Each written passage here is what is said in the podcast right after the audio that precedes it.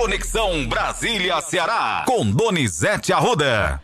Muita informação nessa manhã de quinta-feira. A gente já começa falando que o ministro da Fazenda, Fernando Haddad, anunciou aí a antecipação para março do novo arcabouço econômico e a gente fala também, claro, aí do impacto que isso vai gerar nas tratativas, articulações. Bom dia, bom trabalho para você. Olha, Matheus, há muita expectativa no mercado, na sociedade brasileira com a economia. A economia precisa reagir a crise é muito grande, todo mundo preocupado. Sem uma economia ativa, viva e resolvendo, a gente pode entrar numa recessão. E esse temor, ninguém quer uma recessão.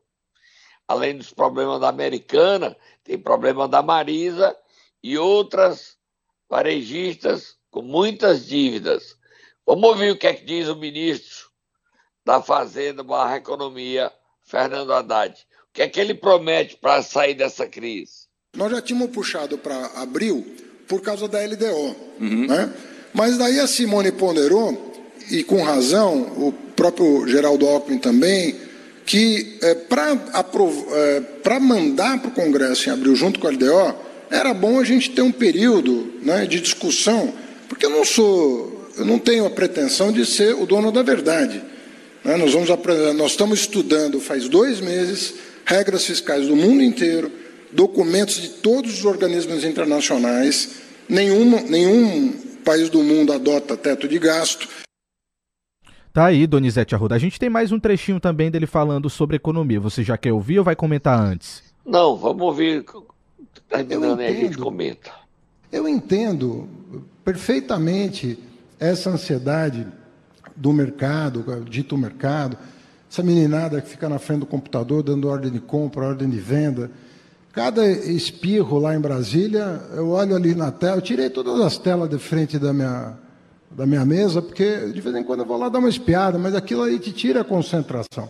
Vocês têm que fazer isso, mas cada espirro lá gera uma, uma enorme turbulência. Eu vejo o dólar, vejo a bolsa, vejo o risco país. E eu falo, olha, isso tudo vai se dissipar. Eu usei uma, uma imagem para falar com o presidente Lula. Eu falei, presidente, nós vamos ter que ter um pouco de sangue frio, pelo seguinte: o senhor vai começar a andar numa corda bamba a partir do dia 1 de janeiro. Na verdade, começou antes de 1 de janeiro. O senhor vai começar a andar numa corda bamba. Mas se a gente passar pela corda bamba, daqui a pouco a gente está numa, naquela pontezinha de madeira. A gente andar um pouquinho ali, ela vai alargar para uma ponte cimentada. Daqui a pouco o senhor está numa avenida. O senhor vai construir isso. Tá aí, Donizete. Em outras palavras, ele quer que confie, né? É, mas confiar no aperto é ruim, né, Matheus? É verdade, você tem razão. E essa duração da corda bamba, nós estamos na corda bamba. Empréstimo não existe e o mercado está muito nervoso. Mas vamos esperar, né? Ter fé. O brasileiro tem fé para poder aguentar essa crise. Nós já estamos chegando em março. Já se passaram dois meses. Dois meses. E essa corda bamba não foi embora. Show, corda bamba. Mas a economia está ruim, Matheus. Muito ruim. Mas vamos ouvir o presidente Lula. Ele também teve ontem no Piauí, né? Falando sobre o que, Matheus? Exatamente, falou sobre Bolsa Família e muito mais. Vamos ouvir um trecho. E nós precisamos ter clareza que a semana que vem vamos anunciar um novo Bolsa Família de 600 reais e mais 150 reais por cada criança até seis anos de idade, para que a gente possa, na infância, em que a criança mais precisa estar nutrida, a gente garantir que a mãe possa comprar alimento para essas crianças. Que daqui, da cidade de Maruí, no estado de Sergipe, eu estou anunciando que mais de 14 mil obras que ficaram paralisadas neste país durante os últimos seis anos.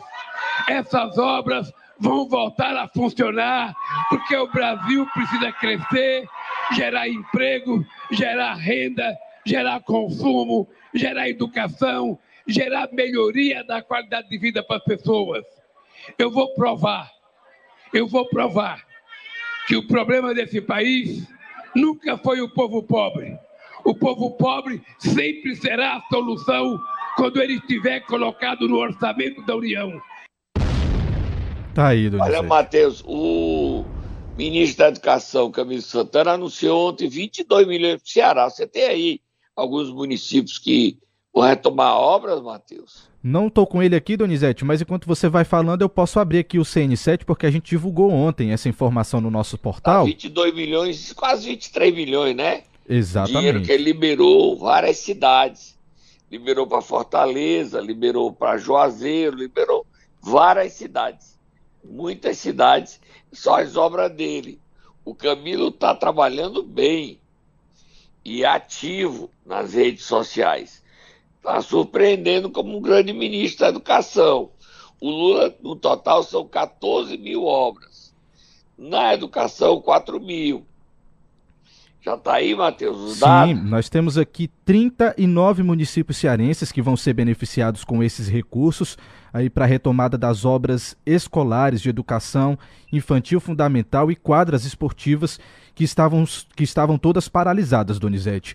O, o dinheiro aí está avaliado em 22,9 milhões para todo o estado do Ceará, né? Então a gente vai ter aqui cidades como Fortaleza, que vai receber aí 10,4 milhões, Limoeiro do Norte, 1,9 milhão, Sobral 1,8 milhão, Cariré também vai receber cerca de 1 milhão e 300 mil reais. São Gonçalo do Amarante vai receber 1 milhão de reais. Aí são só algumas cidades que vão receber aí mais de 1 milhão de reais, tá, Donizete? Desse dinheiro Tem Paraipaba todo. também, né, Matheus? Nós também temos aqui outros municípios. Vou ver agora aqui para você, sim, Paraipaba. Paraipaba vai receber R$ 296.923,42. É, então tem dinheiro para todo lado. Você pode ver a lista completa dessas 39 cidades que vão ter retomada de obras no Ceará. Dá 23 milhões, 22 milhões e 900 mil. 23 milhões que o Camilo está liberando. Vamos terminar o último assunto aí, Matheus, para terminar. O último assunto aqui, Donizete, é o que todo mundo sempre comenta aqui no nosso canal no YouTube: combustível. O combustível e custo de serviços aí devem sustentar a inflação alta, foi o que alguns economistas disseram ao jornal Globo. Já estou com a matéria aqui comigo. Então vamos ler a matéria que é a manchete do Globo de hoje, Matheus. Diz o seguinte: a parte o embate adiado entre governo e Banco Central sobre as metas de inflação economistas avaliam que outros fatores devem sustentar os índices de preços em um nível ainda alto até o fim do ano. Atualmente, o Banco Central aponta 8,62% no acumulado em 12 meses, a média dos chamados núcleos de inflação, que excluem itens suscetíveis a maior oscilação. De acordo com projeções do mercado, componentes como o retorno dos impostos federais sobre combustíveis ajudam a explicar a previsão de resiliência dos preços. O impacto já anunciado, o impacto do já anunciado aumento do salário mínimo, do aumento do salário mínimo sobre os custos no setor de serviços, também vai ser outro fator, Donizete, segundo os economistas aqui. A indefinição sobre a nova regra fiscal da economia prometida pro, pelo ministro Haddad para março, agrega incertezas e dificulta a queda da inflação. É, Matheus, a situação não é fácil. Como também não é fácil com essa chuva, todo mundo adoecendo. Eu sou um deles, Matheus. Somos dois, viu, Donizete? É, eu estou aqui, ontem fui até o hospital até 10 da noite atrás de fazer exame se era Covid, não é mas é uma, uma gripe pesada, Matheus. Vamos dar uma paradinha. Momento Nero. Vamos lá, Donizete Arruda. Quem é que o Tatá vai acordar nesta manhã de quinta-feira? A disputa está animada. Capitão Wagner e Zezinho Albuquerque. Os dois partidos estão fazendo União Brasil e PP uma federação. Será a maior legenda do Brasil. E quem vai comandar o partido no Ceará? Tudo indica que é o Capitão Wagner. Mas Zezinho quer. Quem ganha essa queda de braço? Vai, Tata, acorda os dois.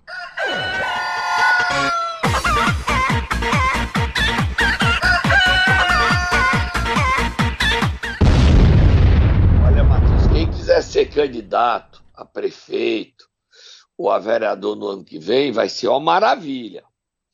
União Brasil e o PP acertaram e fecharam uma federação.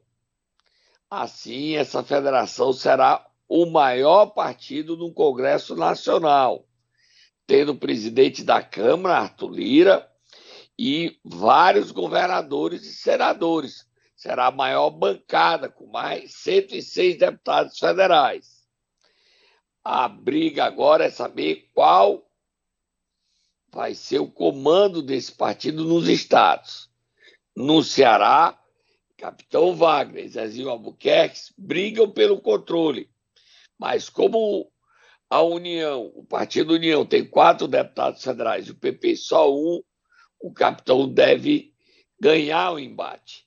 É manchete num Globo e você lê um trechinho para os nossos ouvintes, Matheus. Manchete diz o seguinte, Donizete: União Brasil e PP acertam federação e formam maior bancada da Câmara. Agora um trecho da matéria. Após meses de negociações, PP e União Brasil acertaram a formação da federação que representará a maior bancada da Câmara e a segunda do Senado. Sem a presença do Avante, que chegou a negociar a participação, a expectativa é que o anúncio ocorra na primeira semana de março, conforme revelou aí o colunista do Globo Lauro Jardim. O senador Ciro Nogueira, presidente do PP, enviou um modelo de estatuto da federação para Antônio Rueda, vice-presidente do União Brasil, que deverá fazer os arremates do documento. Pelo acordo alinhavado, Nogueira e Rueda serão os co-presidentes da aliança, que vai contar com 108 deputados, superando o PL, que tem 99, e 15 senadores, atrás apenas do PSD, que tem 16, Donizete. É uma mudança brusca. E o que está claro aí são dois presidentes, né? Não será um só. Exatamente. Fica um presidente de honra, que é o Bivar, e Rueda e Ciro Nogueira como os presidentes executivos. E o partido vai ter força.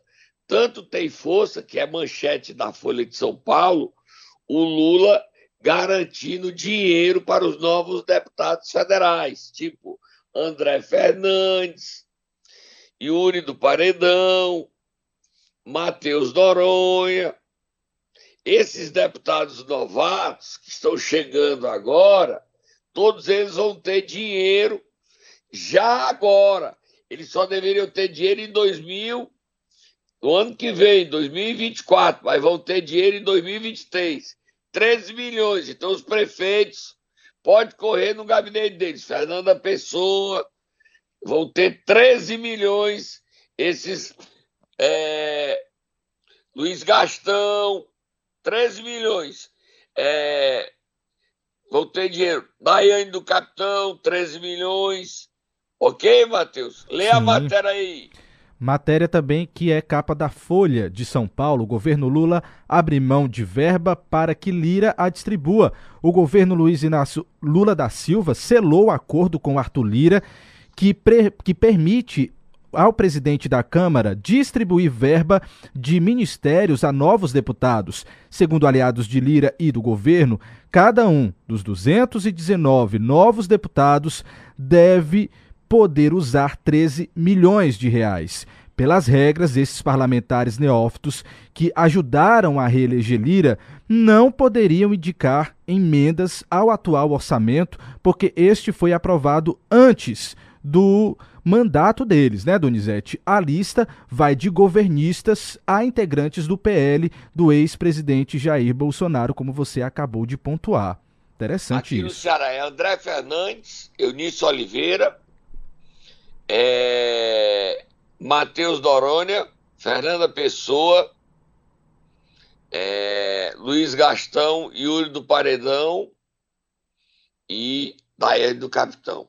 São quantos aí, Matheus? Nem contei, Donizete. Você estava falando contar. aí, fiquei só. André 1, Eunício 2, é, Matheus 3, Fernanda 4, Luiz Gastão 5, Yuri do Paredão 6 e Daiane 7. deputado dos 22, que vão ter 13 milhões. Ok? Ok. Próximo assunto, Matheus. Vamos lá, Donizete. Eu nunca ouvi falar que pipoca era merenda para encher barriga na hora, da, na hora que você está estudando, viu, Donizete? Eu também nunca ouvi, não, mas você sabe onde é isso, Matheus? Aonde é, Donizete? É na prefeitura de Vaze Alegre, lá na escola Maria Dolores, no distrito de Canidezinho. E as imagens estão aqui no portal Intrigante, site Intrigante. Pipoca, e é uma escola em tempo integral. Prefeito Zé pelo amor de Deus, meu irmão. Olha a sua responsabilidade, a sua história de administrador. Pipoca. Na hora do almoço, pipoca. Na hora da merenda, pipoca. Merenda de manhã, pipoca. Chegou o almoço, pipoca. Chegou a merenda da tarde, pipoca. Os alunos não merecem isso, não, Matheus. Eu vou esperar que o Zé Helder venha a público se manifestar. É muita pipoca. Você vai uma pipoquinha aí, Matheus? Até vai, Donizete, mas na hora da escola, na hora de estudar, não dá, né? Não. Não dá mesmo. Mas vamos esperar e cobrar do Ministério Público uma investigação, porque é que a merenda escolar está acontecendo. Tem problema de merenda escolar também em Aracati. Então vamos já falar sobre o carnaval de Aracati, Paracuru, e a merenda escolar lá tá sério. Ontem teve uma escola que cortaram a energia. Você tem até o nome dela aí, né, Matheus? Tenho sim. Como é o nome da escola? Vou olhar agora aqui para você a Escola Municipal Francisco Saboia, que fica no centro de Aracati, Donizete. E sabe quanto é que o prefeito está gastando Bismarck Maia com, no Carnaval de Aracati, Matheus? Quanto, Donizete? 8 milhões de reais com os artistas. E não tem nada no hospital. A gente recebeu denúncia de médicos que se adoecer no hospital, se houver algum problema, o hospital está sem nada para oferecer Sem saúde. insumos, exatamente. É exatamente. O que, que, que o médico contou para nós? Pois é, Donizete. Segundo o médico, o hospital está sem insumos na área de urgência e emergência, Hospital Municipal Eduardo Dias, que está com desabastecimento aí de insumos importantes para esses atendimentos e é muito complicado para as equipes médicas, né, que vão estar tá de plantão, principalmente nesse período de carnaval que pode acontecer aí qualquer ocorrência. E aí, sem esses materiais, como é que os profissionais vão trabalhar, né, Donizete? Complicado. Eu não sei não. E ó, isso aí é um problema. Agora o prefeito está gastando só com atração, que é bom comércio. Já em Paracuru, Matheus, tem outro problema. Você sabe qual é? Qual é, Donizete? a privatização da praça pública. Como assim, e, pre... e pode? Você viu aí, eu te mandei. A prefeitura escolheu lá um dono de um restaurante, a Licto Gastronomia, para vender um front stage. É 250 reais a cabeça. O Ministério Público está vendo isso? Como é que a prefeitura privatiza a praça pública para vender? Quem está pagando o carnaval é a prefeitura, é o prefeito Bahia. Aí vai vender vaga no front stage. Qual é o critério? Rico e pobre. Quer dizer, e esse dinheiro? Por que é que esse restaurante foi escolhido para vender esses ingressos? Qual o critério? Eu, o dinheiro quem pagou a atração dos artistas Chiclete com Banana, Zé Felipe, foi a prefeitura de Paracuru. Por que é que eu não posso ir para o front stage? O povão, o pobre, vai lá para trás. Quem tem dinheiro paga e vai ficar na frente do palco. Que critério é esse, prefeito Bahia? Em Aracati, a escola não tem energia. As quadras cortaram a energia. A Enel cortou a energia por falta de pagamento. O hospital não tem insumo. A merenda escolar está uma, uma porcaria. Mas vamos gastar 8 milhões com a festa. Não estou contra a festa. Mas eu estou que o prefeito pague a conta de luz, garanta a merenda escolar, põe insumo no hospital. Em Aracati, o prefeito Bismarck, que é investigado como Frank Gomes por ter sua eleição ter sido financiada pelas duas letrinhas perigosas. E o Frank Gomes está lá impedindo que haja sua cassação. O marido da secretária de Bismarck, Renê, é que articula o vereador Guilherme Bezerra para segurar a Câmara. Tudo junto. Tudo misturado e complicado. E a sociedade. Carnaval é amanhã, Matheus. Já começa amanhã. É amanhã. É carnaval. Sim. E o problema de Aracati foi ontem o corte de energia. É muito sério essa coisa. E o Ministério Público tem que resolver essa privatização do Carnaval de Paracuru. É verdade, vamos em lá. Aracati não tem privatização, mas não tem condições de ter, receber tantos foliões sem o hospital ter insumo é nenhum. É verdade, Donizete. Vamos lá? Vamos lá, próximo assunto. Vamos mudar de assunto agora, 7 horas e 44 minutos, para falar das medidas aprovadas ontem na Assembleia. Donizete, eu assisti quase a sessão toda. Foi muito debate, muito, muita confusão. A posição ontem estava. A oposição deu trabalho, né? Mas o governo mostrou força: 34 votos a 9. Os nove votos de oposição, dos 46, 32 presencial, dois votos é, de forma virtual. Aí o seguinte: a oposição teve nove votos, três do União Brasil, Felipe, Reginaldo e Oscar Rodrigues. O Firmo Camussa fez um papelão, né? É, a bancada dele é da oposição.